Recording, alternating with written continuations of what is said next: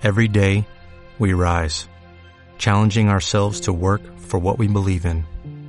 At U.S. Border Patrol, protecting our borders is more than a job, it's a calling.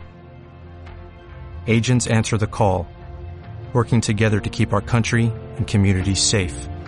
If you're ready for a new mission, join U.S. Border Patrol and go beyond.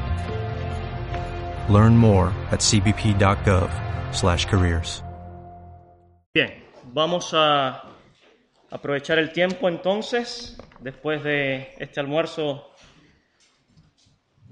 tan gratificante, ¿cierto? Después de una mañana escuchando la palabra de Dios. Así que ahora, eh, bien atentos, nuestro cuerpo tiende a relajarse un poco después de, almuerzo, pero eh, sabemos que hay que estar atento a la palabra de Dios, a ver qué nos tiene que decir a cada uno. Que cada uno tome su porción eh, y se pueda ver reflejado en la palabra de Dios, primeramente yo, cada uno de nosotros, y que cada uno de nosotros pueda tomar su porción. Bien, eh, la verdad que en estos mensajes que se nos ha confiado y que vieron los hermanos organizadores, esperamos de todo corazón que estos temas no solo sean exposiciones informativas. ¿ah? Eh, hay muchos jóvenes acá, generalmente en la universidad se da bastante información y muchas veces esa información se toma como eso, solo informativa. Eh, hay quien dice por ahí que va a las pruebas y, y se aprende las cosas, los conocimientos con alfiler y después de la prueba se saca el alfiler y se le olvidó todo.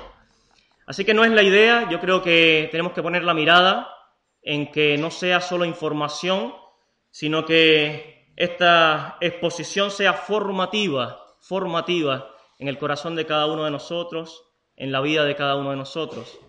¿Y formativa de qué? ¿Formativa de qué? Bueno, formativa de Cristo en cada uno de nosotros. Que el Señor Jesús pueda, pueda ser formado en el carácter de, de cada uno de los que estamos acá, y, en la vida de, de, todos los que estamos acá. Así que pensando en eso, les invito a buscar allá en Éxodo capítulo 17, Éxodo capítulo 17.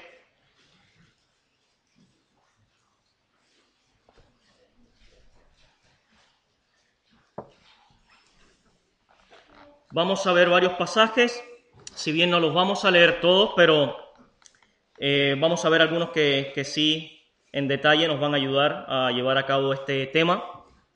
El tema que vamos a ver es la relación eh, del joven, el joven y su relación con los ancianos de la, de, la, iglesia local. La relación del joven con los ancianos de la iglesia local. Pero no termina ahí el tema, ¿eh? porque pusieron ahí entre paréntesis y viceversa. Y viceversa, o sea, la relación también de los ancianos con los jóvenes en la iglesia local. Entonces es un tema que, que abarca eh, todo un tema de relacionamiento entre los jóvenes y los ancianos y de los ancianos con los jóvenes. Así que eh, vamos a poner la mirada en, lo que el Señor nos tiene que mostrar. Pensaba un poco lo que eh, comentó eh, don Juan acerca de la relación que había entre Pablo y, Timoteo. Pero la verdad que vamos a verlo desde otra, desde otra relación.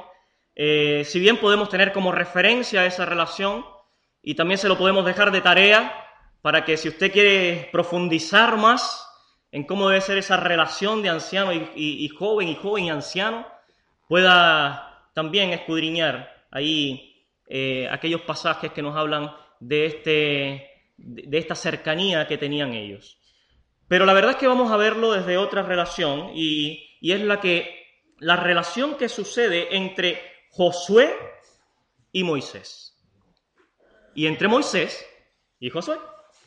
Bien, entonces vamos a leer ahí en Éxodo capítulo 17, eh, antes de eso, eh, hace poco leí ahí en, en, la página de Palabra de Vida una descripción de, una breve descripción de, de Josué.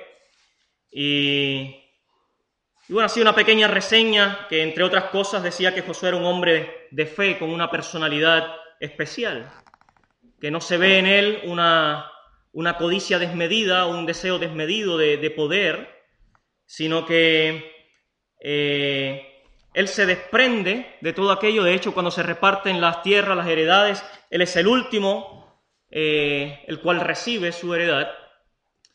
Y, pero yo me preguntaba al leer esto, ¿cómo llegó Josué a, gozar de ese, de ese carácter, a tener ese carácter de, despojo de poder, siendo que, que quedó como principal del pueblo? ¿Dónde lo aprendió? ¿De quién lo aprendió? Y eso es lo que quiero que veamos eh, en varios pasajes y vamos a comenzar con Éxodo 17. Vamos a leer a la altura del versículo 8.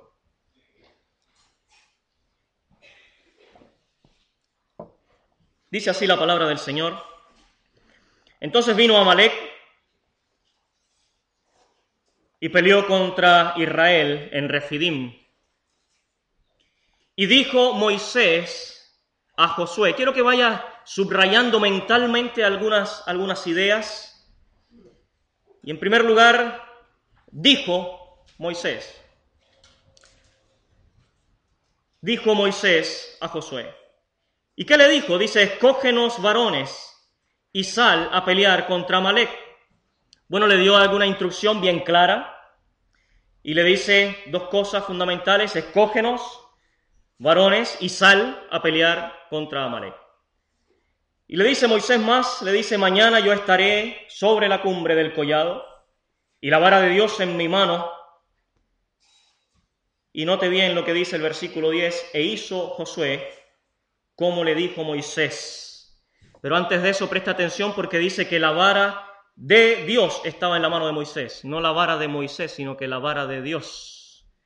Y en respuesta a ese llamado, dice en el versículo 10 que hizo Josué como le dijo Moisés, peleando contra Amalek. Y Moisés y Aarón y Ur subieron a la cumbre del collado. Y sucedía que cuando alzaba Moisés su mano, Israel prevalecía, mas cuando él bajaba la mano, su mano prevalecía Amalek. Y las manos de Moisés se cansaban, por lo que tomaron una piedra y la pusieron debajo de él y se sentó sobre ella. Y Aarón y Ur, Aarón y Ur, sostenían sus manos el uno a un lado y el otro de otro, y así hubo fuerza, y así hubo en sus manos firmeza hasta que se puso el sol. Versículo 13. Y Josué deshizo a Amalek y a su pueblo a filo de espada. Y es interesante el versículo 14. Jehová dijo a Moisés, escribe esto para memoria en un libro y di a Josué que raeré del todo la memoria de Amalek de debajo del cielo. Y Moisés edificó un altar y llamó su nombre Jehová Nisi, y dijo, por cuanto la mano de Amalek se levantó contra el trono de Jehová, Jehová tendrá guerra con Amalek de generación en generación. Bien, hasta ahí por el momento. Bien, la pregunta que me hacía entonces es, ¿de quién aprendió Josué hacer así. Este, este joven sujeto obediente tal cual como lo hemos leído. ¿De dónde aprendió? ¿Dónde estuvo su escuela? Y note algunas referencias en números 11, 28 dice, preste atención, entonces respondió Josué, hijo de Nun, ayudante de Moisés. Y no solo dice ayudante de Moisés, sino que dice uno de sus jóvenes. Entonces dice que respondió Josué hijo de Nin, y, me llama la atención siempre esta expresión, Josué, y al lado en su apellido dice Josué hijo de Nun. Pero entonces dice algo interesante que era ayudante de Moisés. Y no solo ayudante de Moisés, sino que también era uno de sus jóvenes.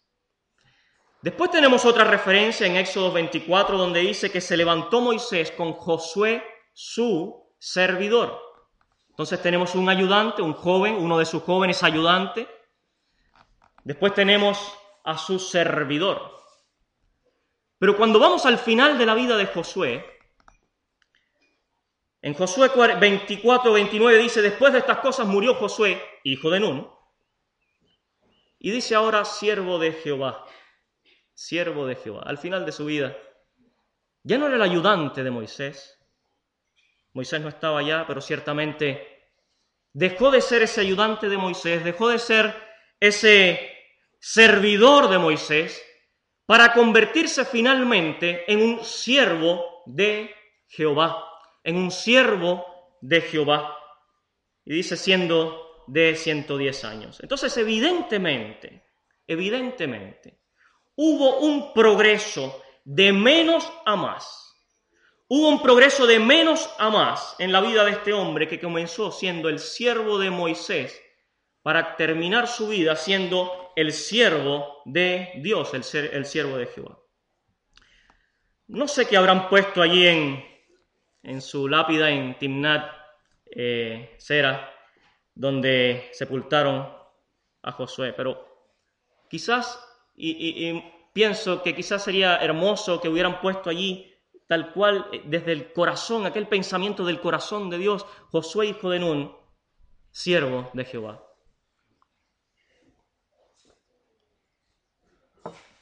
Bueno, cuando vamos al cementerio se ven ahí las lápidas con aquellos mensajes de, recuerdo y de amor por la gente.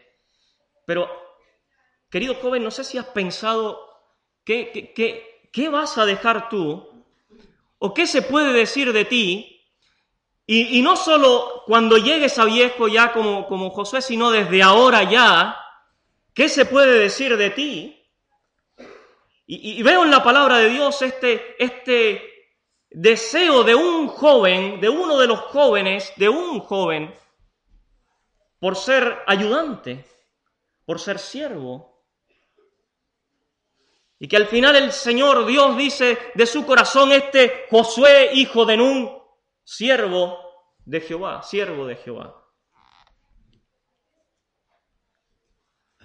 No sé si podrían poner así en mi, en mi lápida, pero la idea es que aprendamos a ello y que lo anhelemos, que lo deseemos. Y que, no sé si deseas tú, pero yo siempre pienso que el Señor pueda decir de mí, bien, buen siervo y fiel, sobre poco has sido fiel, sobre mucho te pondré. Pero no para beneficio mío y no para enaltecerme yo, sino porque Él se lo merece, el Señor se lo merece, porque Él es digno. Entonces, joven, cuando pensemos en hacer alguna labor, cualquiera que sea, pensemos en ello, en que el Señor pueda decir en un momento bien, buen siervo y fiel, buen siervo y fiel, sobre poco has sido fiel, pero sobre mucho te pondré, entra en el gozo de tu Señor. Y eso es lo que debemos anhelar, darle gozo al Señor, glorificar al Señor con nuestras vidas.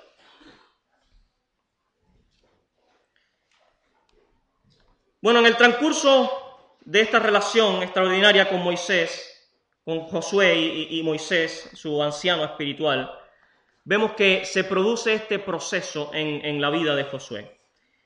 Y si pensamos en el objetivo de Dios para, para esta relación, y vemos claramente que el objetivo de Dios era precisamente formar el carácter de Cristo en aquel Josué formar el carácter del, el carácter del Señor en aquel Josué. Y por otra parte, ser un apoyo para aquel Moisés, un apoyo de un joven valeroso y valioso, que son dos cosas diferentes, ¿eh? valeroso, pero también valioso. Entonces, por una parte, tenemos eh, la idea de Dios y el deseo de Dios de que tú puedas ser formado y que pueda ser formado en ti el carácter de Cristo, tal como dice allí Gálatas 4:19, hijitos míos, hijitos míos, dice el apóstol, hijitos míos, por quienes vuelvo a sufrir dolores de parto hasta que Cristo sea formado en cada uno de ustedes, en cada uno de nosotros. Dolores de parto, el Señor, Pablo, para que nosotros seamos formados con el carácter de Cristo. Y entonces hay un beneficio acá que es mutuo, que no es solo para el joven creyente, sino también para sus ancianos. Bueno, quiero que veamos un primer punto en esta relación que vamos a ver eh, durante diferentes facetas de, de esta relación de Moisés y el joven Josué. En primer lugar, es una relación de maestro y discípulo. O sea, es una relación de enseñanza y aprendizaje. Es una relación donde los dos aprenden, donde los dos son edificados, donde los dos son beneficiados, tanto el joven como sus ancianos. Y en esta relación, lo que vemos acá en, este, en estos versículos de Éxodo 17 es una idea un cuadro maravilloso de lo que es la iglesia de Dios, la iglesia local, la iglesia local. Es un cuadro maravilloso de la iglesia local porque fíjese que Moisés, que es el guía espiritual, él le da una instrucción al joven Josué, le da una instrucción. Y le dice dos cosas fundamentales. Le dice, escógenos varones y sal a pelear. Escógenos varones y sal a pelear. Don David decía en su exposición anterior que hay tareas que son bastante claras, no hay que discernirlas mucho. Entonces el pasto está alto, bueno, ve y hazlo. Aquí la instrucción es clara, es clara y le, dice Moisés, mira, escógenos varones para ir a pelear y sal a pelear contra Amalek. Y quiero hacer un paréntesis, quiero hacer un paréntesis porque eh, en estas dos cosas que, se le pide, que le pide Moisés a Josué, le está pidiendo eh, una tarea que requiere fe y discernimiento. Requiere fe y discernimiento. Y usted me preguntará por qué. Bueno, él necesitaba discernimiento para escoger los varones adecuados, para escoger sus compañeros de pelea adecuados. Necesitaba discernimiento espiritual para saber a quién allegarse, con quién pelear, con quién trabajar. Y eso, querido hermano joven, hermana joven, es algo que no puedes perder de vista. Tienes que buscar y juntarte y desear estar con aquellos que tienen tus mismos propósitos, los propósitos de Dios. Y pensando en esto, quiero que vayamos a leer un poco en segunda de Timoteo, capítulo 2.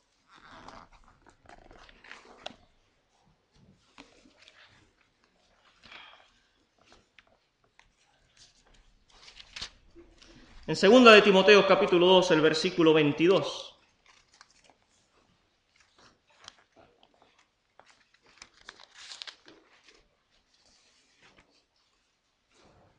Dice así la palabra de Dios, huye también de las pasiones juveniles y sigue la justicia, la fe, el amor y la paz con los que de corazón limpio invocan al Señor, con los que de corazón limpio invocan al Señor. Y entonces Moisés le está diciendo a este joven, este, uno de sus jóvenes, uno de, de sus ayudantes, de sus siervos, le dice Josué, busca, busca varones idóneos que te puedan acompañar en la batalla. Júntate con los que buscan a Dios, busca amigos en el pueblo de Dios. Pero cuidado porque no todos los jóvenes que asisten a la iglesia local son buenas referencias, por eso eh, está ahí la instrucción. Busca, búscate varones adecuados, idóneos, para compartir con ellos, para buscar de Dios, para buscar a Dios en conjunto. Y dice acá lo que hemos leído.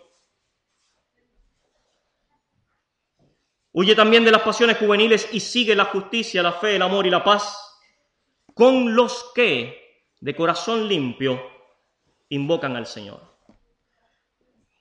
Entonces hay algunas características acá que tú tienes que tener en cuenta cuando busques a aquellos compañeros idóneos.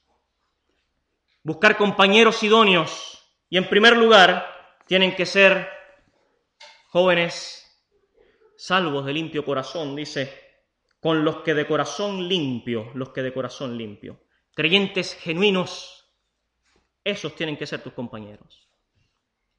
Esos tienen que ser los varones valerosos con los que tú te juntas, con los que tú buscas. Con los que de corazón limpio, jóvenes salvados de corazón limpio, creyentes genuinos. Y dice que invocan al Señor, entonces son jóvenes que buscan al Señor, que tienen el interés por las cosas de Dios, que tienen el interés y el ejercicio de seguir a Cristo. No solo el interés, también el ejercicio. Y eso es visible. Y eso tú lo puedes ver. No solo jóvenes que sean salvos, que tengan a Cristo como Señor y Salvador, sino que también tengan el deseo y el ejercicio de seguir a Cristo. Le preguntábamos a los jóvenes en una reunión, ¿qué es Jesús para ti? ¿Qué es Jesús para ti?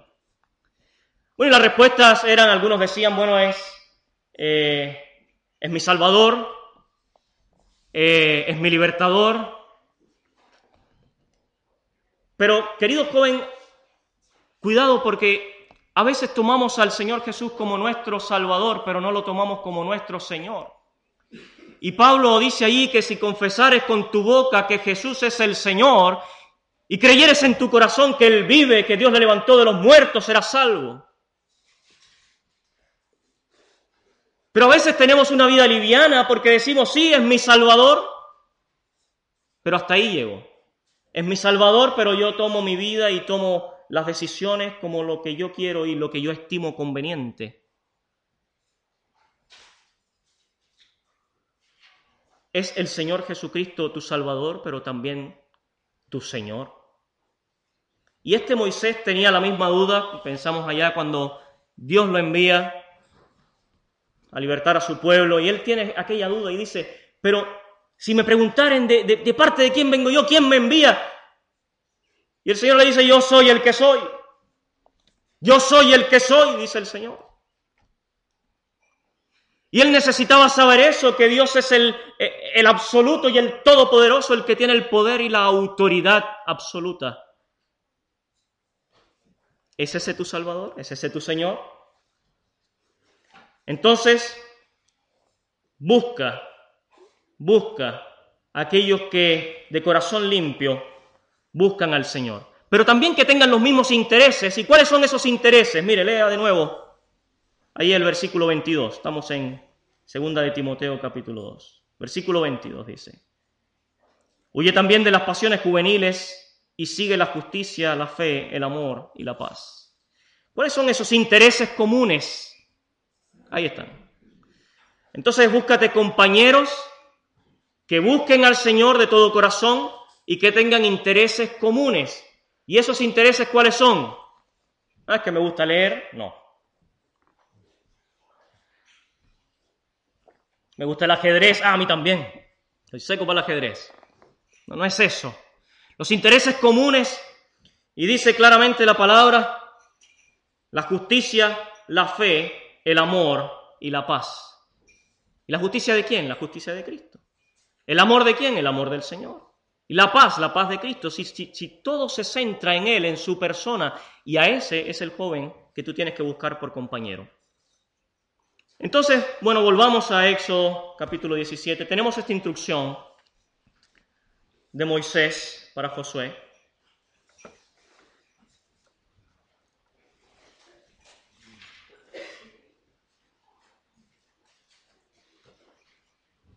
Y le da un ministerio a cumplir, le dice, ve,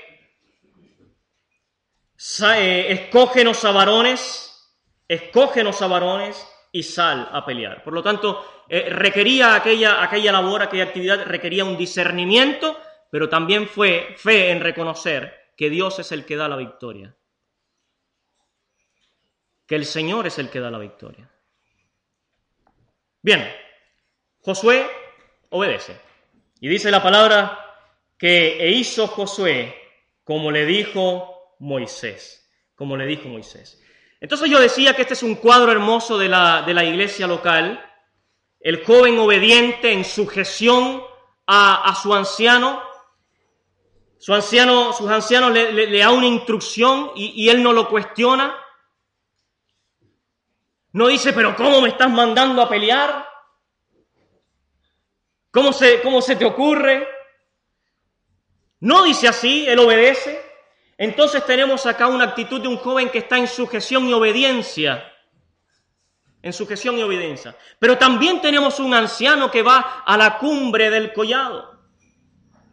Un anciano que está en plena comunión con Dios y que sabe que la victoria no la va a dar él, sino que la victoria viene del Señor. Un anciano que está en dependencia del Señor.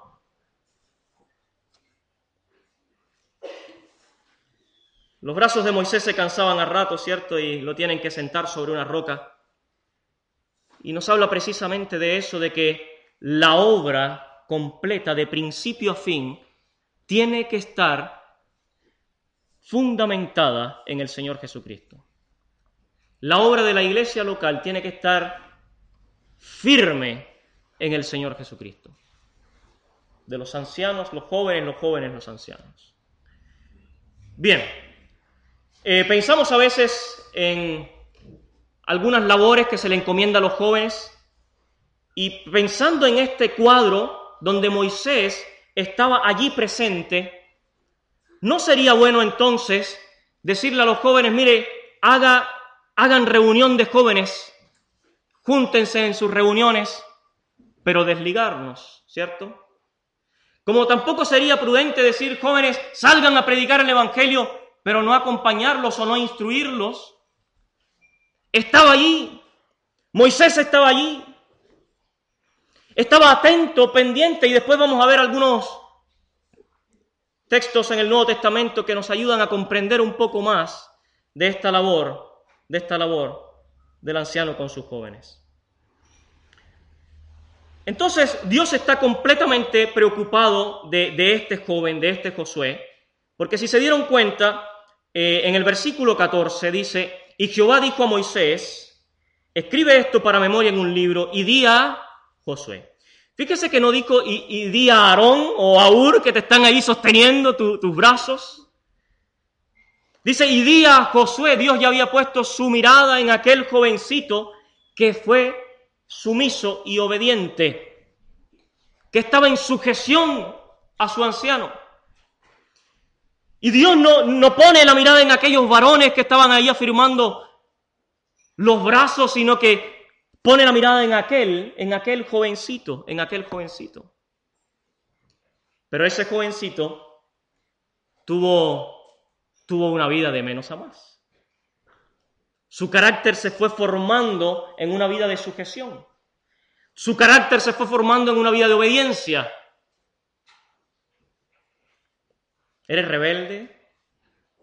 ¿Te cuesta sujetarte? ¿Te cuesta someterte? El ejercicio de la sujeción, el ejercicio de la obediencia, va moldeando el carácter del joven creyente. Y a lo mejor tú no puedas entender, puede que no entiendas muchas cosas, pero si tú te sujetas y obedeces, tu vida va a ser beneficiada.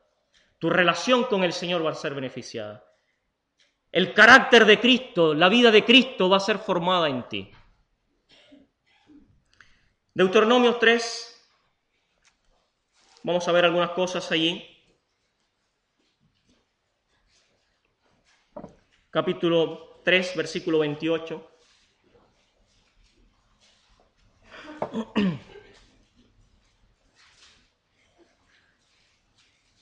Podemos ver que Dios está realmente preocupado por formar el carácter de este joven y quiere usar al anciano para este propósito. Porque el anciano, la verdad que es un instrumento de Dios para formar jóvenes valerosos y valiosos. Deuteronomio 3, 28 dice, y manda a Josué, subraya ahí o tómelo, téngalo en mente, y manda a Josué, dice, y anímalo, y fortalécelo, porque él ha de pasar delante de este pueblo y él les hará heredar la tierra que verás. Tres cosas que quiero que veamos. Manda a Josué, manda a Josué. ¿Qué significa esto? Es oriéntalo, es úsalo, es disciplínalo, manda a Josué. Mandar implica el acto de hacer ir, implica encargar o encomendar. Y cuando pensamos ahí en el apóstol Pablo en su relación con Timoteo, Pablo le decía, te encomiendo, te encargo. Y es esta idea, manda a Josué. te encomiendo, te encargo. El apóstol hace referencia a esto, que es un mandato en amor, con propósito, no impositivo, no autoritario. Pero querido joven, tú tienes que estar dispuesto, tienes que estar dispuesto. En una ocasión, un anciano le dice a un joven que pueda tomar eh, los cánticos en la escuela dominical unos minutos antes de comenzar la reunión. Y el joven le dice, hermano, yo no, no puedo. Usted me tiene que avisar con tiempo, porque yo tengo que prepararme, tengo que orar, no es cuestión de pararme y hacerlo. Querido joven, tú tienes que estar dispuesto Tú tienes que estar atento al llamado y, estar dispuesto. Siempre ponemos trabas, siempre ponemos el pero. Pero después es fácil decir, no es que a mí nadie me dice nada, no me dan responsabilidades. Pero en el momento de hacer una labor tú dices, no, yo soy espiritual, yo tengo que orar, tengo que prepararme, no puedo ir y tomar algo que usted me diga unos minutos antes.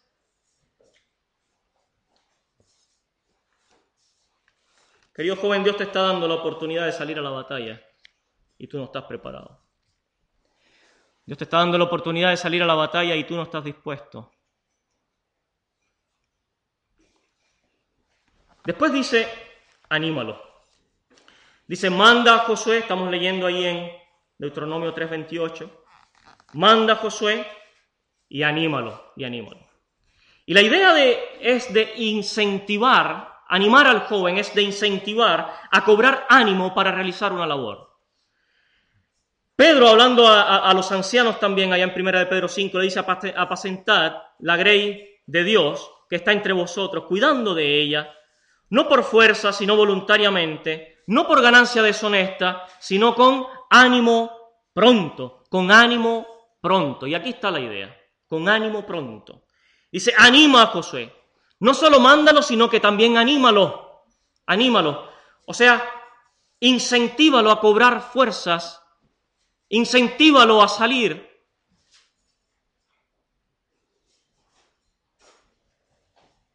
Y también dice fortalécelo, fortalécelo.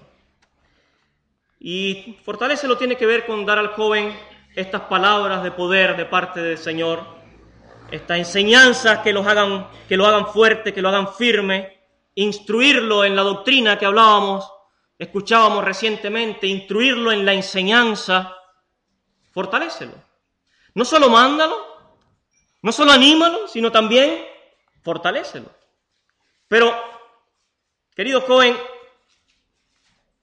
tus ancianos oran por ti, tus ancianos están preocupados de ti, tus ancianos te quieren enseñar, y el Señor oró por sus discípulos también porque los amaba, los amaba y, oró por ellos. Así que no deseches el consejo de los, de los ancianos, no deseches la instrucción, no deseches la enseñanza, porque eso te va a servir. Y es tanto la preocupación y la ocupación de Dios en este sentido que después cuando Josué, eh, allá en, el primer capítulo de Josué, eh, Dios tiene una conversación con, él allí. Y le dice estas mismas palabras que le había dicho a Moisés cuando Dios le dice a Moisés, manda, intrúyelo, fortalécelo, anímalo. Y después es maravilloso porque, porque Dios le dice, le dice a Josué, y le dice, levántate y pasa este Jordán. Lo manda. Y es la misma instrucción. Moisés manda a Josué y, y Jehová manda a Josué y le dice, pasa, ve, y pasa este Jordán al otro lado. Y no solo lo manda, sino que también lo anima y le dice, esfuérzate y sé valiente. Esfuérzate, sé valiente. Y no solo lo manda, no solo lo anima, sino que lo fortalece y le dice, como estuve con Moisés, como estuve con Moisés, estaré contigo, no te dejaré, ni te desampararé. ahí está el Señor. Manda, instruye, anímalo, fortalecelo, fortalecelo. Bueno, Eh, este es el primer punto. Yo creo que tenemos que tomar en cuenta que esta relación entre ancianos y jóvenes y jóvenes y ancianos tiene que ser una relación de, enseñanza y aprendizaje, una relación de, maestro y, discípulo. Y pensaba en lo que decía mi hermano, que los jóvenes son el, futuro de, la iglesia. Y, pienso que sí, efectivamente son el futuro en cuanto a, poder tomar eh, este testimonio de que habla Pablo, a, poder tomar esta, eh, este, este lugar de pastoreo de la Grey. Sí, los jóvenes son el futuro en esa labor, pero escuche bien, querido joven. Usted es el presente, el presente, usted está aquí sentado y es el presente en cuanto al ejercicio de la fe, en cuanto al trabajo en la iglesia local. No lo dejes para después, eso es ahora. Josué fue formado en la batalla. Entonces no esperes al futuro, ah, cuando no estén los ancianos ahí veré si me pongo a hacer algo. No es así. Tú tienes que prepararte desde ahora. Y así como los jóvenes no son el futuro en cuanto al trabajo, sino que son el presente, así también los ancianos no son el pasado, son también el presente. Perdónenme los hermanos ancianos, e, en edad sobre todo, pero no está autorizado por la palabra de Dios a colgar los guantes. Este mismo Josué, al final de su vida, dice, estaba ya Josué viejo, entrado en años, Dios le dice, Josué, ya estás viejo, entrado en años. Le dice, pero aún queda mucha tierra por poseer. Aún queda mucha tierra por poseer. Entonces, en cuanto al trabajo en la iglesia local y en esta relación que se alimenta, tanto los jóvenes como los ancianos somos el presente porque Dios nos está usando ahora. Y si tú no estás siendo usado por el Señor, bueno, examínate, examínate. Dios no usa a cualquiera, ¿eh? pero sí a cualquiera que esté dispuesto a ser usado por Dios. Y eso tiene que desearlo tu corazón. Bien, manda, anima, fortalece. Eh, pensando en esto de jóvenes y ancianos, eh, allá en números hay una instrucción cuando están haciendo el censo y Jehová le habló a Moisés y, y le dice, de 20 años arriba, de 20 años arriba, todos los que puedan salir a, la guerra en Israel, los contarás tú. De 20 años arriba, no, pone límites hacia arriba, sino que dice de 20 hacia arriba, los contarás tú, todos aquellos que puedan salir a la guerra. A la guerra.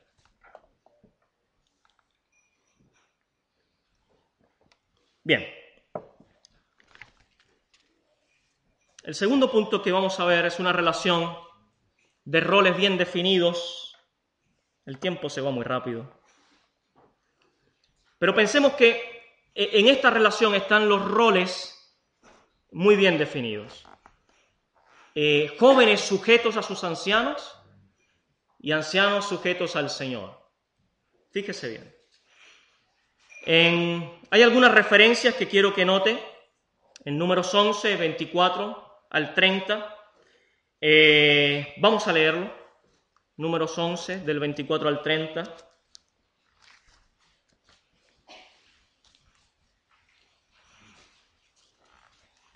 Hay una situación acá, dice que salió Moisés y dijo al pueblo las palabras de Jehová, y reunió a los setenta varones de los ancianos del pueblo, y los hizo estar alrededor del tabernáculo. Entonces Jehová descendió en la nube y le habló y tomó el espíritu, del espíritu que estaba en él y lo puso en los setenta varones ancianos. Y cuando posó sobre ellos el espíritu y profetizaron y no cesaron. Pero dice que habían quedado en el campamento dos varones, llamados el uno Eldad y el otro Medad, sobre los cuales también reposó el espíritu. Y estaban estos entre los inscritos, pero no habían venido al tabernáculo y profetizaron en el campamento. Entonces acá tenemos a Josué en el versículo 27, corrió un joven. Vamos a ver Josué más adelante en el 28, pero ahora corrió un joven Y dio aviso a Moisés y le dijo, Eldad y Medad profetizan en el campamento. Y entonces responde Josué, hijo de Nun, ayudante de Moisés, ahí está, ayudante de Moisés. Y le dice a su anciano, dice que era uno de sus jóvenes, y dijo, Señor mío, Moisés, impídelos. Y Moisés le responde, ¿tienes tus celos por mí? Ojalá todo el pueblo de Jehová fuese profeta y que Jehová pusiera su espíritu sobre ellos. Hay una enseñanza muy importante que quiero que destaquemos acá. Roles bien definidos. Y cuando hablamos de roles bien definidos, estamos hablando de cuál es tu lugar y cuál es mi lugar. ¿Cuál es el lugar que le corresponde a cada uno de nosotros dentro de la iglesia local? Moisés le dice, tienes tus celos por mí, ojalá todo el pueblo fuese profeta y que Jehová pusiera su espíritu sobre ellos. Entonces tenemos un Josué que era joven y aún necesitaba aprender mucho, como todos nosotros, que necesitamos aprender mucho. Y de manera impulsiva le dice a, su líder espiritual, a su anciano, y le dice, esto no corresponde, impídelos, no puede ser. ¿Cómo esos hermanos allá, mire lo que están haciendo, vaya y dígales algo?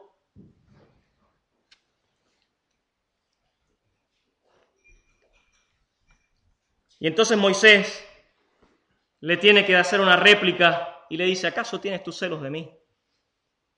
¿Y qué si todos profetizan? ¿Y qué si todos son llenos del Espíritu? Bien, un reto de parte de un anciano. ¿Cómo reaccionas tú a los retos de tus ancianos? O a los llamados de atención. ¿Cómo reaccionas? ¿Cómo reaccionas tú cuando te llaman la atención, cuando te dicen eso no corresponde? Sea que estés de acuerdo, que, sea correcto o no, sea que estés de acuerdo o no, ¿cómo reaccionas tú? Y les puedo decir que esta relación de Josué con Moisés, y, en esta relación también donde había también ciertos retos de parte de, de su anciano, fue moldeando el carácter de este joven en cuanto a su sujeción y obediencia. Y fue moldeando su carácter. Y Josué aprendió mucho, ciertamente aprendió mucho. ¿Sabe lo que le estaba diciendo Moisés? Moisés le estaba diciendo, bueno, ojalá, ojalá todos profetizaran, ojalá toda la asamblea, ojalá toda la iglesia, ojalá todos los hermanos tuvieran el conocimiento y el uso de la palabra de Dios en sus vidas. Ojalá todos profetizaran. La visión del anciano. ¿Qué te preocupas Ojalá todos los hermanos puedan, puedan tener este manejo de la palabra de Dios, no solo en la exposición, sino en su vida, en tu vida. Y no solo en cuanto a la palabra, sino que dice también, y ojalá todos sean, fueran llenos del Espíritu. Y es la visión del anciano. Y si ojalá todos tengan la palabra y todos tengan, sean llenos del Espíritu. Y tú te preocupas por dos que están que están ministrando allá, que están haciendo una labor allá. Ojalá todos, ojalá todos participáramos del trabajo en la iglesia local. Y esto tiene que haber eh, impactado la vida de este joven, eh, siendo que Moisés no buscaba beneficios propios, no buscaba su crecimiento propio y personal, ¿En cuántas ocasiones el pueblo allí eh, pecó contra Dios? Cuando hicieron aquel becerro de oro y Dios los quería terminar a causa, dice, porque son pueblo de dura, de dura serviz. Y Moisés aboga por el pueblo, siendo que Moisés podía, podía decir, sí, Señor, ellos son culpables, yo estoy aquí, yo estoy en tu presencia, yo estoy cerca de ti. Pero ellos efectivamente han, han cometido pecado, pero él no. Él no. Y, y Josué estaba presente en cada situación. Josué estaba aprendiendo y esto moldeó su carácter efectivamente. Esa experiencia de sujeción, querido joven, en la vida del joven va moldeando su carácter. Eh, Primera de Pedro 5.5. Yo creo que con esto vamos a terminar.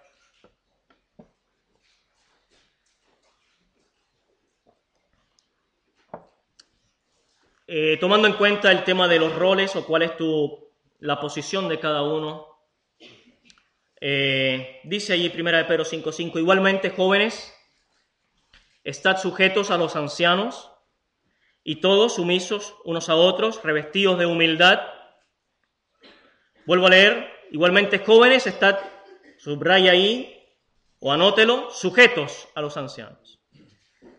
Pero ahora dice, y todos, todos, sumisos unos a otros, revestidos de humildad.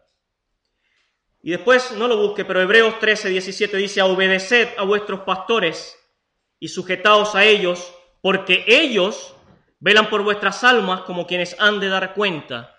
Entonces acá tenemos roles bien definidos. Yo no, yo no sé si...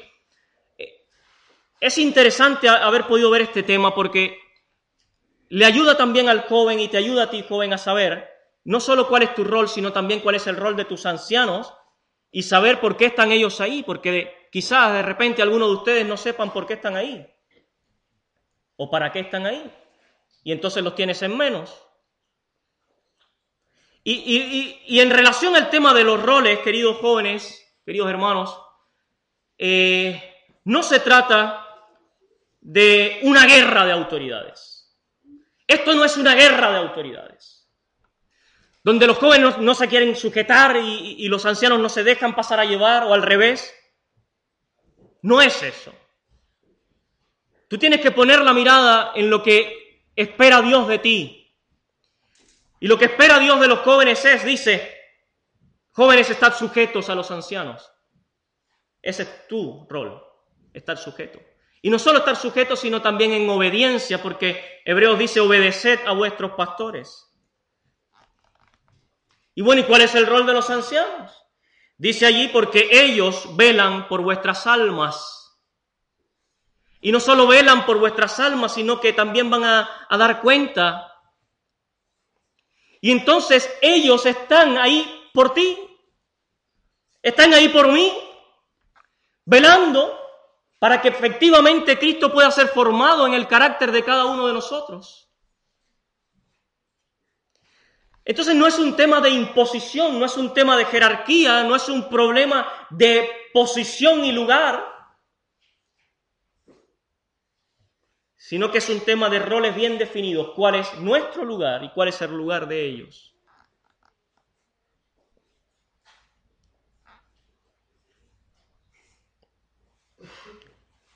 Dice, y todos sumisos unos a otros, revestidos de humildad. Y esto es para todos, ¿eh? No es solo para unos ni para otros, es para todos. Y la palabra nos dice, sumisos unos a otros, revestidos de humildad. Y por eso insisto que, no es una guerra de autoridades. Querido joven, lo que te toca a ti, lo que me toca a mí, es estar sujeto y en obediencia. Y lo que le toca a los hermanos ancianos es velar por nosotros, como quienes tienen que dar cuenta al Señor por nosotros. Y eso es. Y Josué lo aprendió. Josué lo aprendió en sujeción y en obediencia. Un último punto, solo lo voy a mencionar, tiene que ver con una relación fortalecida en la intimidad con Dios. Entonces no es solo una relación de enseñanza y aprendizaje, no es solo una relación de roles bien definidos, saber qué te corresponde a ti, qué me corresponde a mí, sino que también es una relación fortalecida en la intimidad con Dios. Y para esto quiero que busquemos ahí mismo en Éxodo, pero el capítulo 33, y con esto sí que vamos a terminar capítulo 33.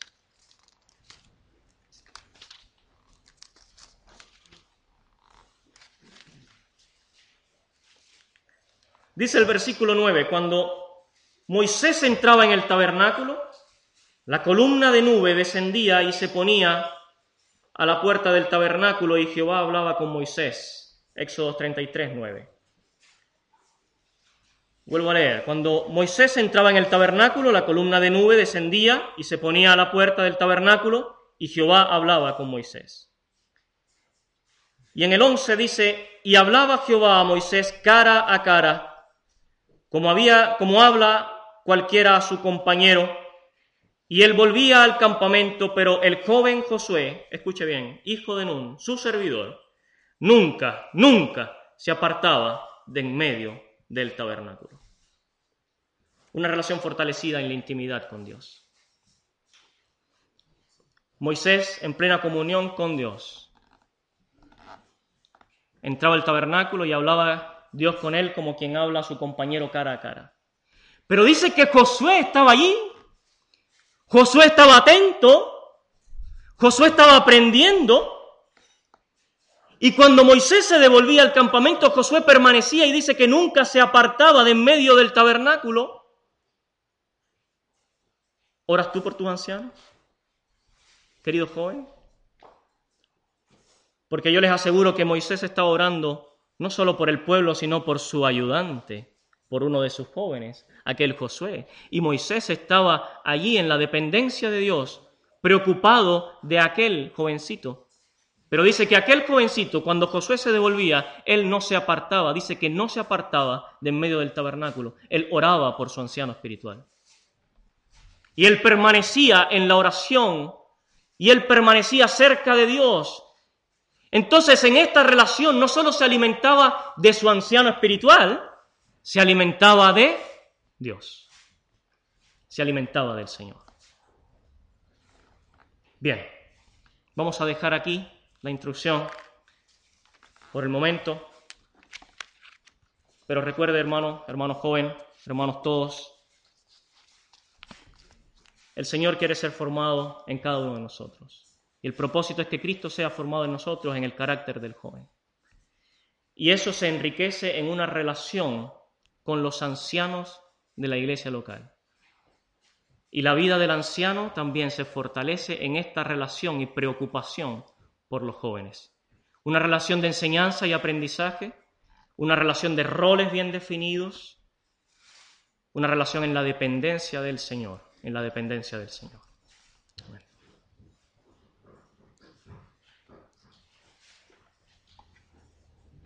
As a new Western Union customer, you can enjoy a $0 transfer fee on your first international online money transfer. Send money to your family and friends back home the fast, easy, and reliable way. Visit westernunion.com or download our app today to get started, and your first transfer fee is on us. FX gains apply, not available for credit cards and transfers to Cuba. Services offered by Western Union Financial Services Inc. and MLS 906983 or Western Union International Services LLC and MLS 906985.